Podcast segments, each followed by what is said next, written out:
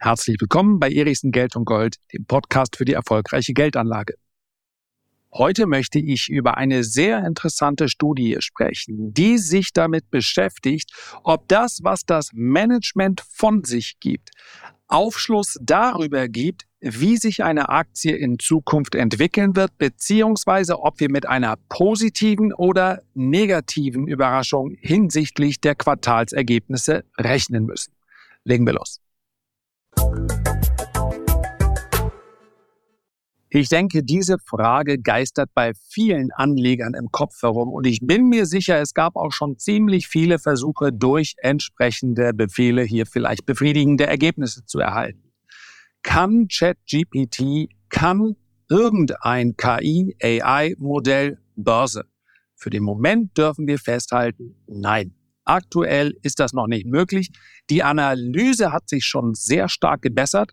Hätte man vor einigen Monaten den Befehl eingegeben, bitte erstelle mir eine charttechnische Analyse für Aktie XY, dann wäre dabei nichts bis nur rudimentäres rausgekommen. Und jetzt sind die Ergebnisse schon sehr zufriedenstellend. In etwa das Ergebnis, was man erwarten würde von jemandem, der einen Grundkurs in Charttechnik Schrägstrich Markttechnik absolviert hat. Also insofern schon ein klarer Fortschritt. Und ich glaube, dass es gerade bei diesen Modellen, bei denen es weniger darum geht, jetzt den Kurs für morgen oder übermorgen zu bestimmen, sondern bei denen es mehr darum geht, einen gewissen äh, Screening-Aspekt mit reinzubringen. Also herauszufiltern, welche Muster interessant sind. Da werden wir sicherlich weitere und sehr schnelle Fortschritte erleben. Man muss allerdings sagen, diese Screening-Modelle gibt es auch schon jetzt. Es ist immer dann besonders einfach, wenn es letztlich um mathematische Formeln geht. Also nenne mir die Aktien, die oberhalb ihres 200-Tage-Durchschnitts handeln.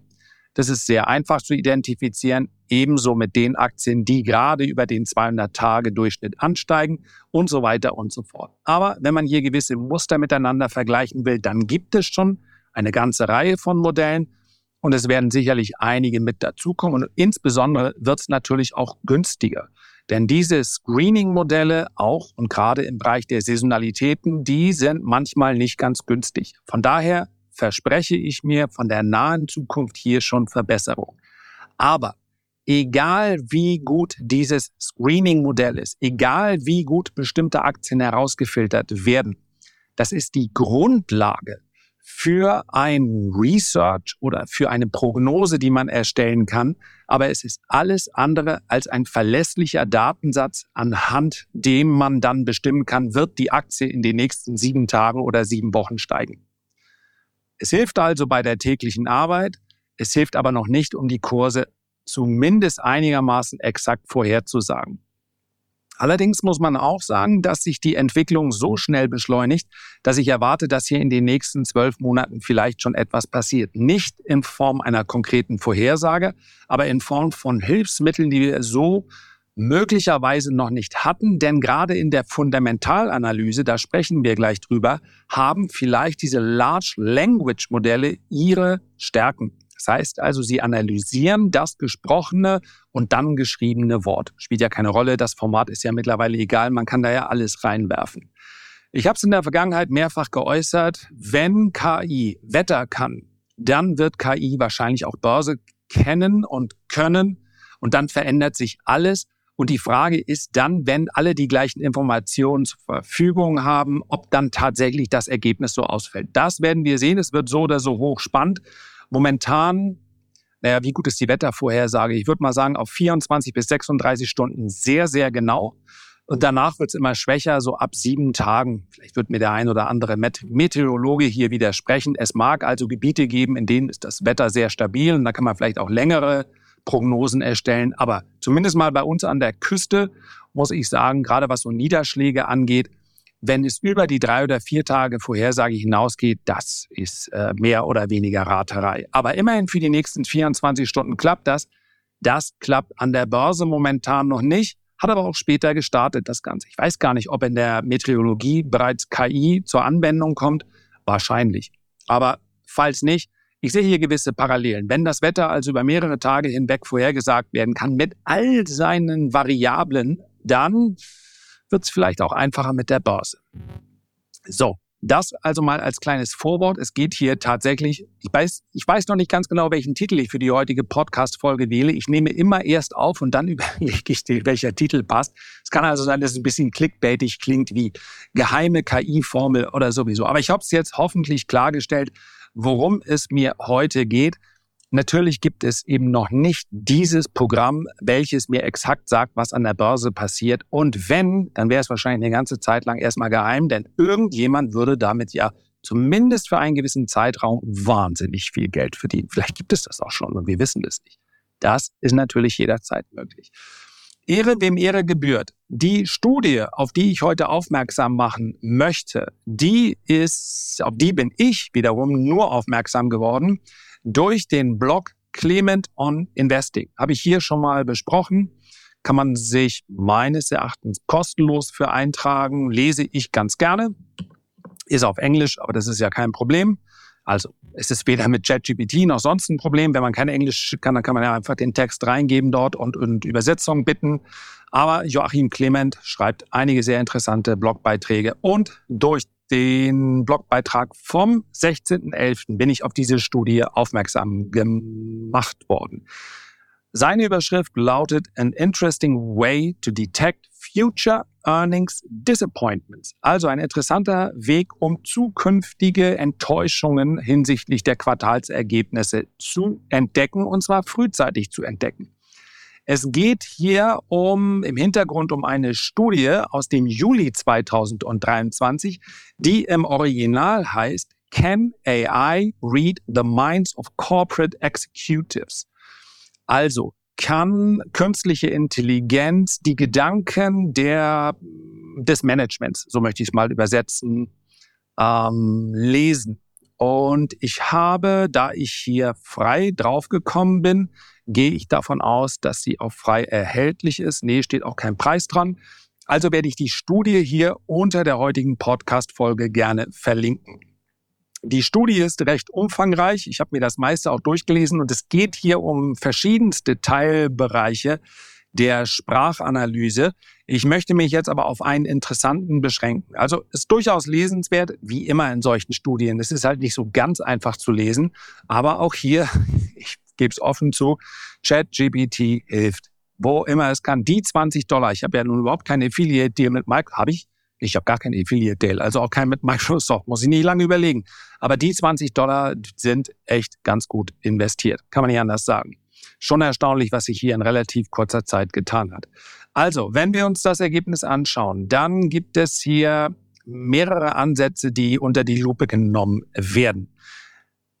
Die Ergebnisse sind durchaus erstaunlich und die KI schaut sich also in der Regel hier das Earnings Transcript an. Es gibt ja die offiziellen Meldungen, die sind aber in einer gewissen standardisierten Form. Das heißt also, wenn ein Unternehmen die Schätzungen anpassen muss, also laut Veröffentlichungspflichten beispielsweise innerhalb einer bestimmten Frist in der Regel, aber nicht immer, per Ad-Hoc-Meldung darüber informiert, dass wahrscheinlich die Quartalsergebnisse besser oder schlechter ausfallen werden als bis jetzt angenommen, dann ist das natürlich eine Information, die man sofort verwerten kann, die auch an der Börse sofort verwertet wird. Sogenannte Erhöhung der Gewinnprognosen oder sogenannte Gewinnwarnungen haben immer einen unmittelbaren Einfluss auf den Kurs. Dafür bräuchte man jetzt nicht unbedingt ein Large Language Model. Es geht hier vielmehr um das sogenannte Earnings Transkript, äh, beziehungsweise, Entschuldigung, die, das Transkript des Earnings Calls. Einige Sachen sind einfach furchtbar zu übersetzen. Also, am Ende eines äh, Earnings Events, am Ende der Quartalszahlen steht eine Frage-Antwort-Runde zwischen Analysten und Management. Da nehmen dann in, der Regel die Analysten teil, die dieses Unternehmen under Coverage haben. Das war zum Beispiel, ich habe es jetzt mal einfach rausgesucht, wir brauchen gleich dieses Beispiel noch bei C3AI. Das ist eine Firma, die, naja, wenn man schon AI als Kürzel hat, die sich wohl als einen der KI-Werte an der Börse sieht, gegründet von Tom bzw. Thomas Siebel. Und dann nehmen dann einige wenige teil, zum Beispiel die Analysten in diesem Fall von Needham, von JMP Securities, von Canaccord, das ist eine äh, kanadische Firma, von JP Morgan, von Morgan Stanley und von KeyBank Capitals. Das sind diejenigen, die Fragen stellen und diejenigen, die antworten, waren in dem Fall Amit Barry für die Investor Relations, Thomas Siebel, das ist der Gründer und der CEO von C3AI und Juho Parkinen, das ist der Senior Vice President and Chief Financial Officer. So. Und diese Fragen und Antworten, die sind ganz interessant. Um die geht es, beziehungsweise um das, was dort zur Rede kommt. Was die KI erkannt hat, ist, dass es nachteilig ist und es ist erstaunlich, dass sie es überhaupt so erkennen konnte, beziehungsweise mittlerweile erkennen kann, wenn die Antworten ausweichend sind. Das heißt also, die KI muss vorher trainiert werden, indem sie diese schriftlichen Aussagen von diesem Transkript des Earnings Calls, den kann man auch live als Aktionär verfolgen. Man muss sich da so einwählen. Das ist im Übrigen auch ganz interessant. Es gibt also keine, keine Barriere, kann jeder daran teilnehmen. Es kann nicht jeder Fragen stellen, aber es kann jeder daran teilnehmen und sich das ansehen. Und dazu gibt es das Ganze noch in schriftlicher Form. Das hat sich also die KI angesehen und lernt daraus, wie man diese Aussagen miteinander vergleichen kann, zu den Quartals, zu den Jahresberichten. Hier geht es also darum zu identifizieren, wie man anhand von gesprochenen Worten zukünftige Gewinnüberraschungen oder auch negative, äh, positiver wie negativer Art vorhersagt. Dieses Training ist recht umfangreich. Es funktioniert aber, und ich möchte jetzt einiges überspringen. Das heißt also, es gab mehrere verschiedene Ansätze. Einen sehr interessanten Ansatz fand ich, war das schlichte Zählen. Dafür bräuchte es natürlich jetzt kein Large Language Model. Das könnten wir auch machen mit einem Taschenrechner oder im Kopf das schlichte Zählen der Worte, die dort gesprochen würden. Man wurden. Man würde es ja im Leben nicht denken, dass das irgendetwas mit den zukünftigen Ergebnissen zu tun hat. Aber wenn man sich das anguckt und man kann sehen, beziehungsweise sieht in der Versuchsanordnung, es sind unglaublich viele Transkripte hier eingegeben worden, um dieses Modell zu trainieren. Und der einfachste Ansatz war, die Länge dieser, dieses Frage-Antwort-Teils. Das heißt also, 20 Prozent der Unternehmen, die 20 Prozent mit der Unternehmen, die den längsten Frage-Antwort-Teil hatten, haben eine deutliche Underperformance gezeigt gegenüber den 20 Prozent, die die kürzesten Frage-Antwort-Sessions hatten.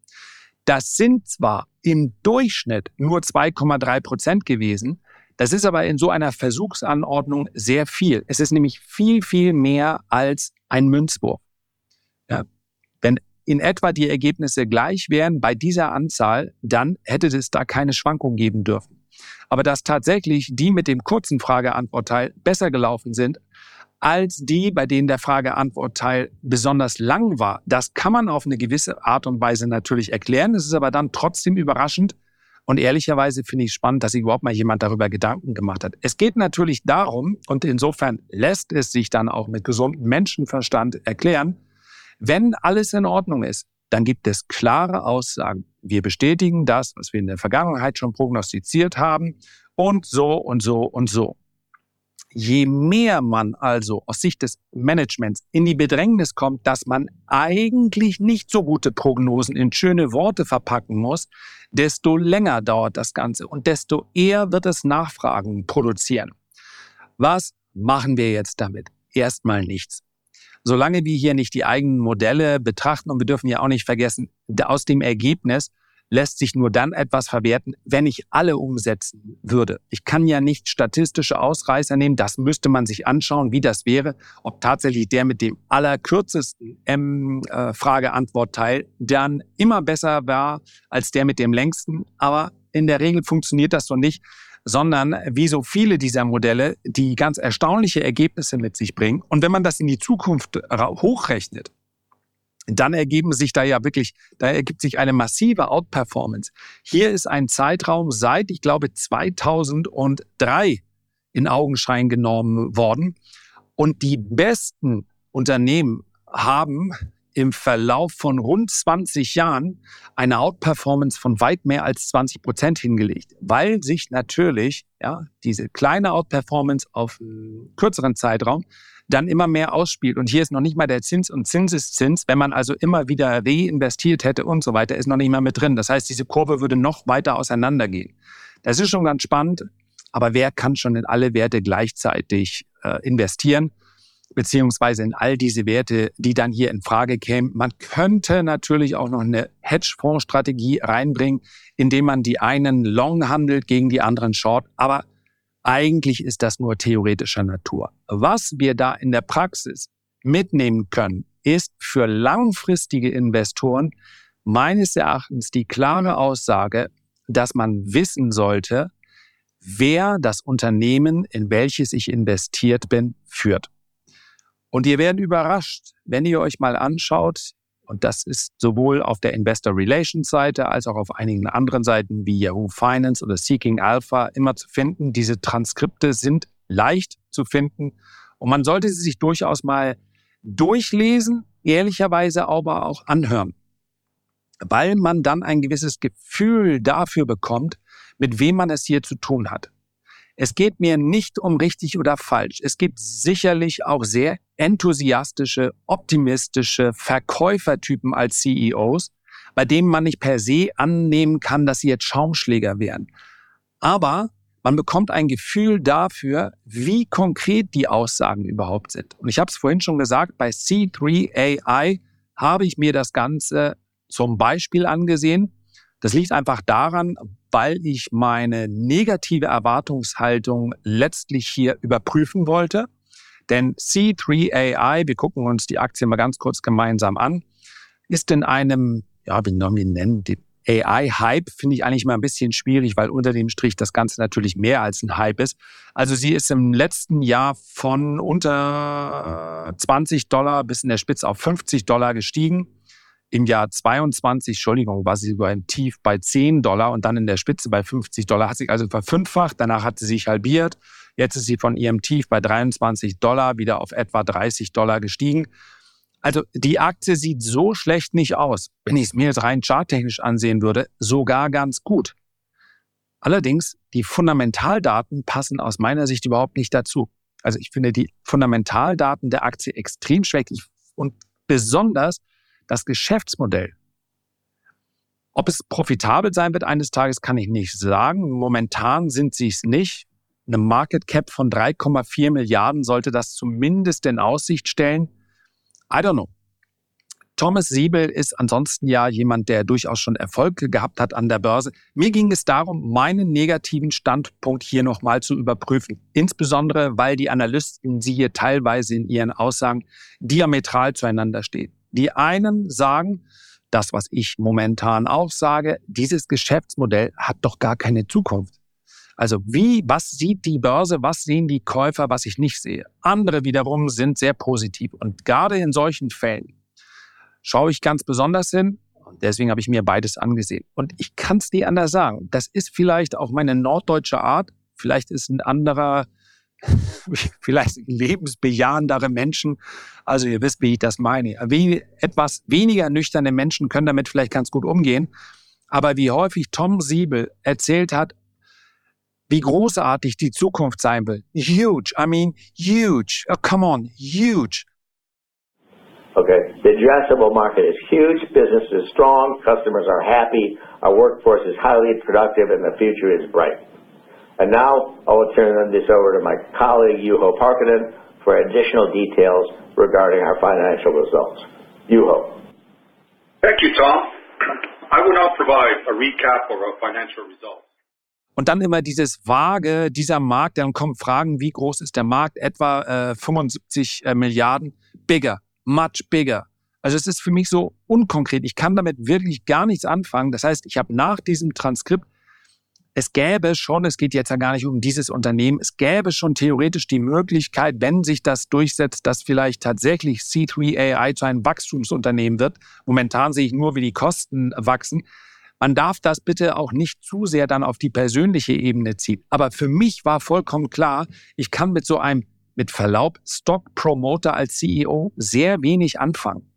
Es ist für mich nicht greifbar und vor allen Dingen, ihr müsst es euch selber mal anhören.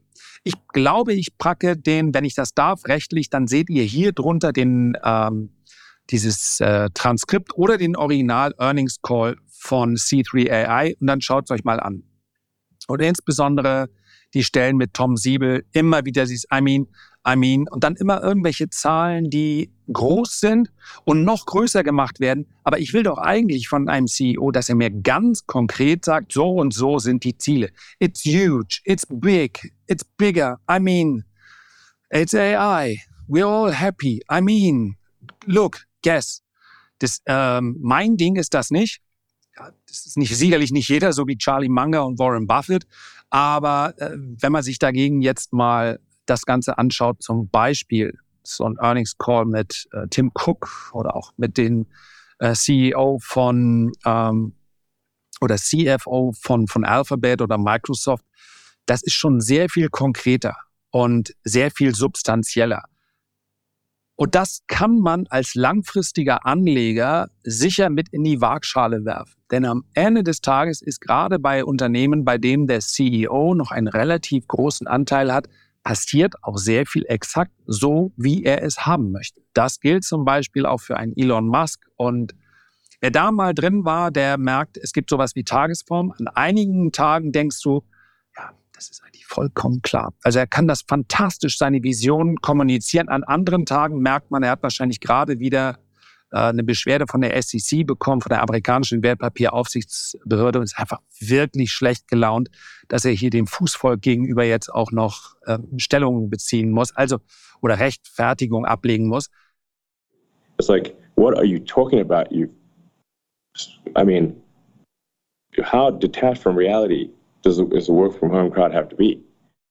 Aber Elon Musk ist ein Sonderthema. Von daher einfach mal reinhauen, für je, reinhauen, einfach mal reinschauen. Für jeden, der kurzfristig irgendwo investiert ist, spielt das keine Rolle. Ich kann in einer Aktie auf Sicht von zwei Wochen oder zwei Monaten drin sein, ganz egal, ob da jetzt ein Stock Promoter CEO ist oder jemand, der eher wie so ein Buchhalter rüberkommt.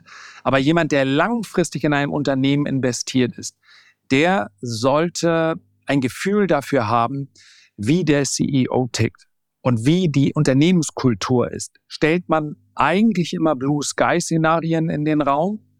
Zumindest verbal. Am Ende des Tages müssen natürlich die Schätzungen und die Vorhersagen schon sich an der Realität ähm, orientieren. Oder ist es jemand, der eher äh, das Understatement pflegt? Ich finde, das spielt eine Rolle. Man kann das zum Beispiel ganz gut erkennen bei Jeff Bezos.